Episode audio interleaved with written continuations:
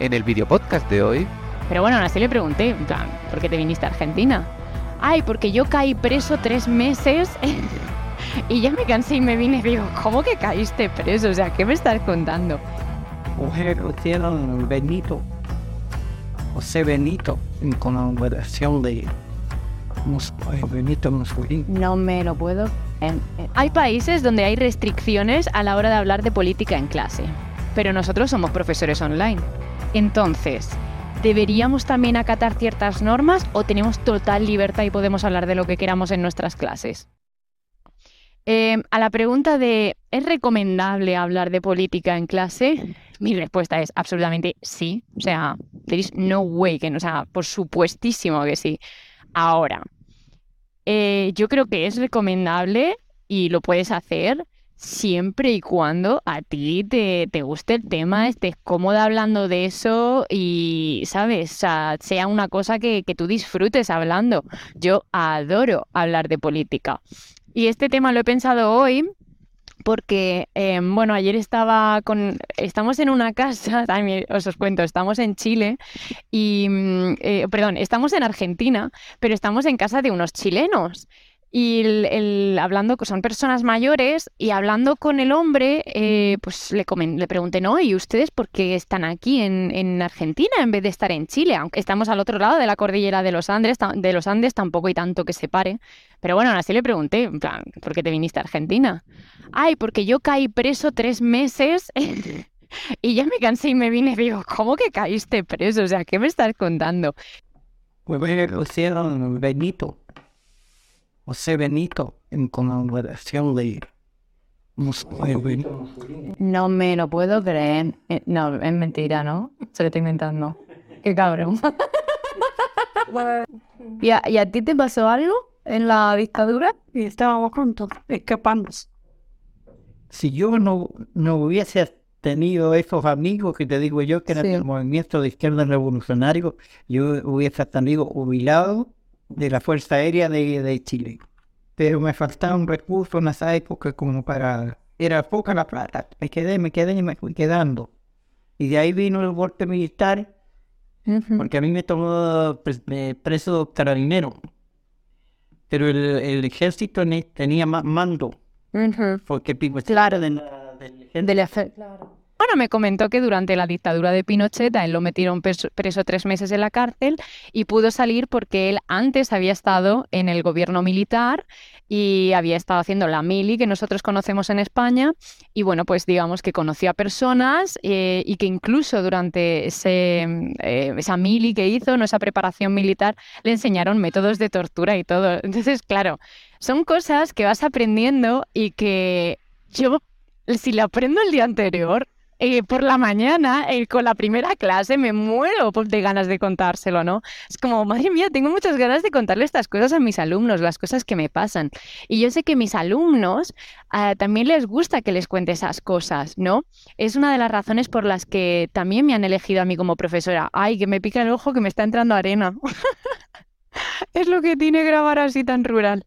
Bueno, entonces, ¿se debe hablar de política en clase? Sí, y solo si estás eh, cómoda hablando de eso.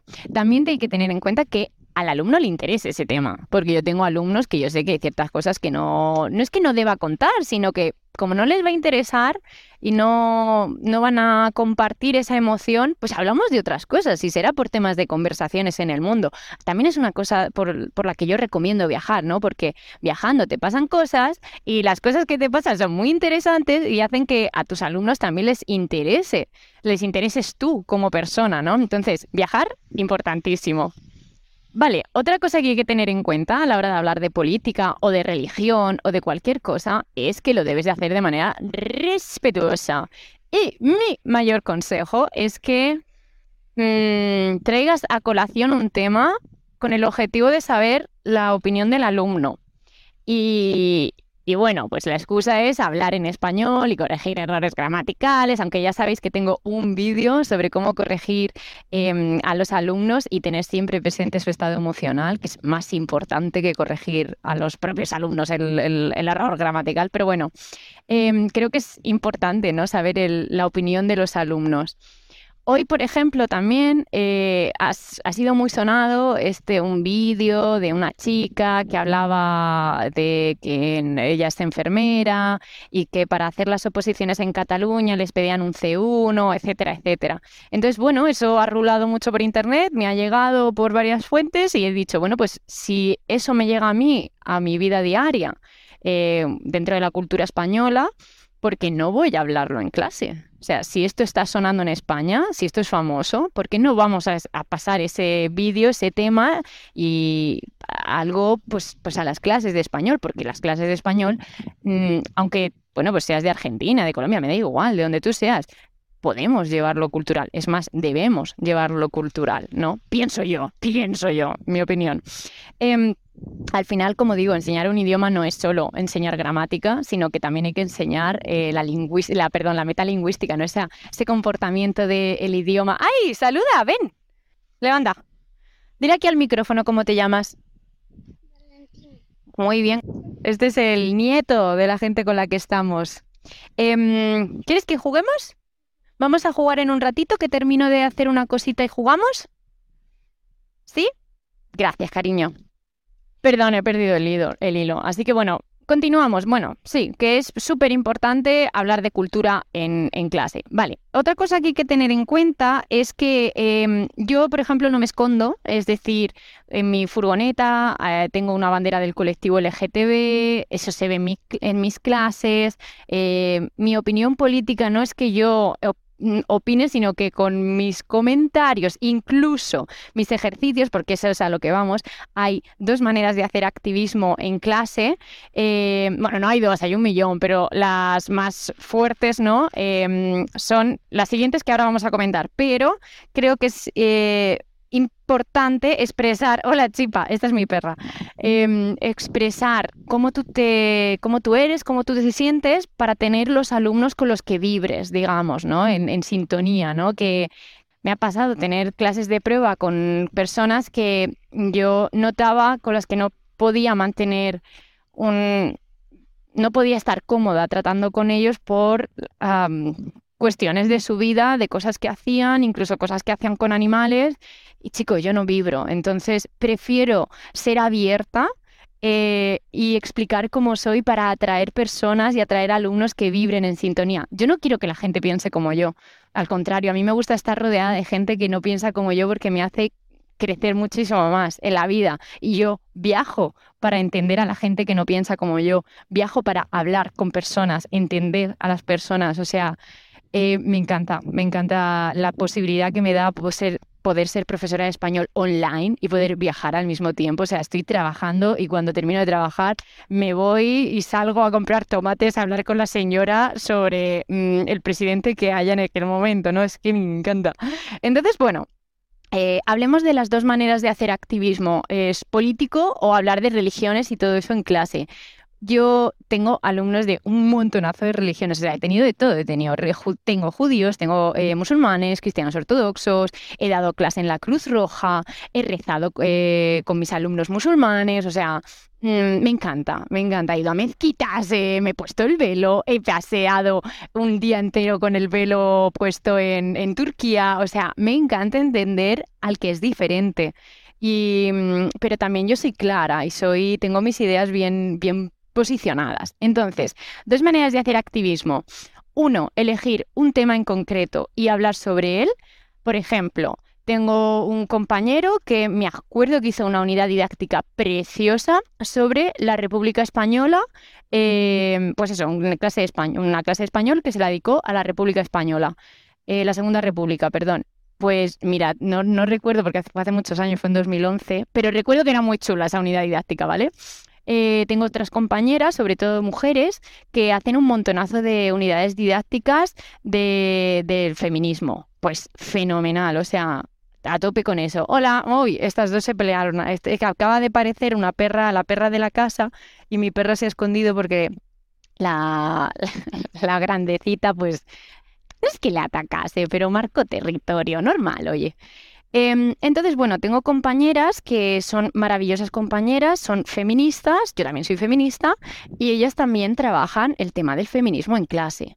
es fantástico. O sea, eh, lo tratan como una unidad didáctica, como un tema para hablar. Por ejemplo, creo que es Lápiz DL, tiene unos maravillosos materiales, haya gratuitos como de pago, y me parece fantástico que sean de pagos porque su tiempo es su material, hay que, mm, si tú lo quieres, lo pagas, o sea, me parece súper bien, pero bueno, también tiene gratuitos otra super mega profe que trabaja el feminismo dentro de las clases de español es Ana Reyes de Towanda School y la voy a entrevistar, dentro de poco, va a salir dentro de poquito la entrevista, así que quédate atenta porque te va a dar un montonazo de ideas de cómo meter el feminismo, de cómo, ¿sabes? Meterlo como algo más, una frase típica que podrías poner en tus clases, bueno, pues darle un enfoque feminista, hablar de mujeres, eh, es que no te quiero hacer spoiler, pero está guapísima la entrevista. Y aprovecho también para decirte que aquí debajo en la descripción tienes el enlace del grupo de WhatsApp donde voy pasando todas las cosas y donde muchísimas profes van poniendo dudas, voy resolviendo preguntas y nos ayudamos un montonazo. Por ahí, seguimos. Que yo he utilizado también en clase y eh, están muy bien, están muy chulos. Y si vibras y conectas con una alumna así o incluso aunque no sea una alumna que no sea mujer, también puedes utilizarlo con hombres, absolutamente. Utiliza lo que, con lo que estés cómoda. Pero también te digo una cosa, si tú piensas que no vas a estar cómoda, oye, dale una oportunidad, porque a lo mejor te sorprendes. Sal de tu zona de confort. O sea, si algo he aprendido viajando es que saliendo de tu zona de, confort descubres cosas de ti misma que jamás habrías imaginado. O sea, son muy locas, por ejemplo, eh, que yo podría estar viviendo en una furgoneta, jamás lo habría imaginado hace un par de años.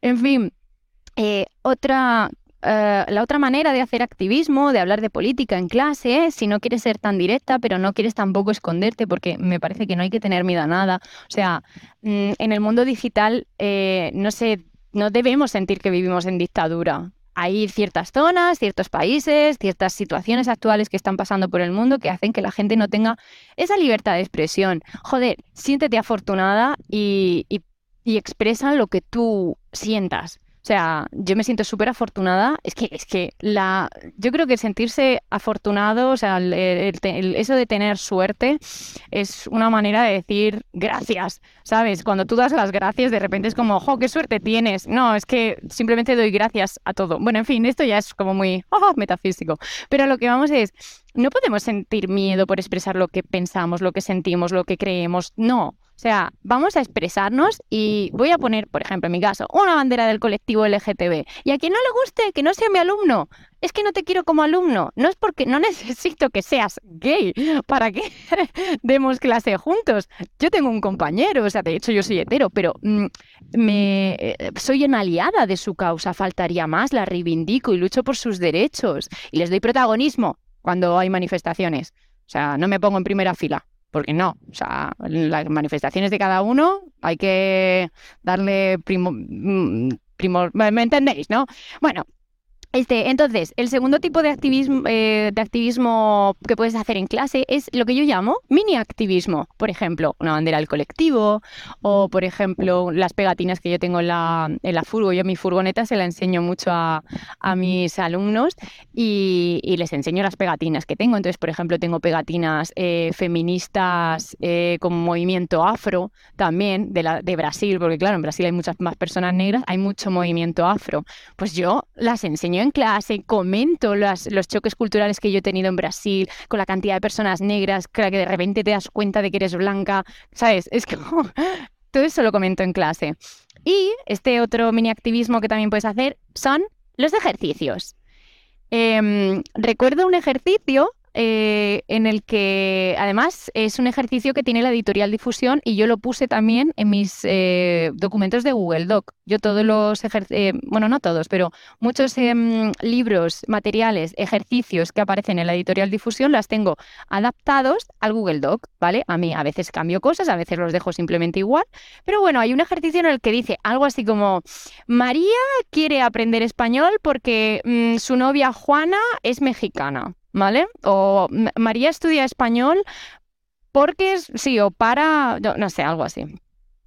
La cuestión es que ese tipo de cosas y poner una fotito de dos chicas juntas y normalizar que son lesbianas, eh, me parece hacer activismo, ¿vale?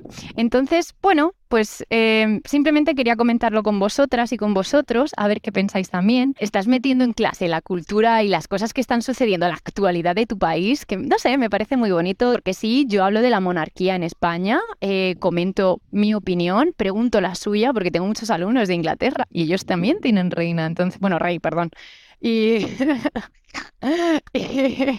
y, también quiero saber su opinión, ¿no? Desde un, desde un país quizás que es más monárquico actualmente de lo que es en realidad el sentimiento español, quizás, esta es mi opinión. Eh, en fin, en resumen, yo traigo la política porque me encanta hablar de política, porque me siento cómoda hablando de política, porque a muchos de mis alumnos también les gusta hablar de política, a otros no, y no toco tanto el tema. Puedo comentar algo, pero a, otros no. Y ya está, y creo que es súper, súper mega importante hacer lo que sentimos. Y, yo siento que yo soy feliz y siento que vibro y que, que, a mis alumnos también les gusta. Es que hoy me ha puesto una cara un alumno cuando le he dicho, mira, te no vas a entender casi nada del vídeo porque la chica tiene un acento andaluz muy fuerte, además hablan un ratito en catalán, pero para que lo entiendas. Y yo, sí, sí, sí, sí. Claro, yo lo pienso y digo, jolín, si es que es verdad, ¿por qué no le va a gustar esto que es salseo político, ¿no? O salseo en la actualidad española, ¿no? En fin, ¿y te ha parecido útil este vídeo? Por favor, vídeo podcast, eh, cómprame una casa en Miami. Y si por lo que sea, chica, no puedes comprarte una casa, comprarme una casa en Miami, en Nicaragua también me viene bien, ¿eh? Pero bueno, si por lo que sea tampoco puedes, eh, con un like, seguir y estas cositas me ayudan muchísimo a poder continuar haciendo estos vídeos, ayudándoos a vosotros y motivaros si alguno quiere viajar o, quiere ser español, profesor de español o profesor de otro idioma. Y, todavía no se atreve, de verdad, de verdad, o sea, os quiero ayudar porque me hace tan feliz, o sea, estoy viviendo, estoy viviendo tres sueños. Eh, ser profesora de español para mí era un sueño, poder viajar y trabajar era otro sueño. Y vivir en furgoneta en América Latina, o sea, era el mayor de mis sueños y lo estoy cumpliendo y es que estoy tan feliz. Bueno chicos, pues muchísimas gracias, un besito muy grande y nos vemos en el próximo video podcast. Hasta luego.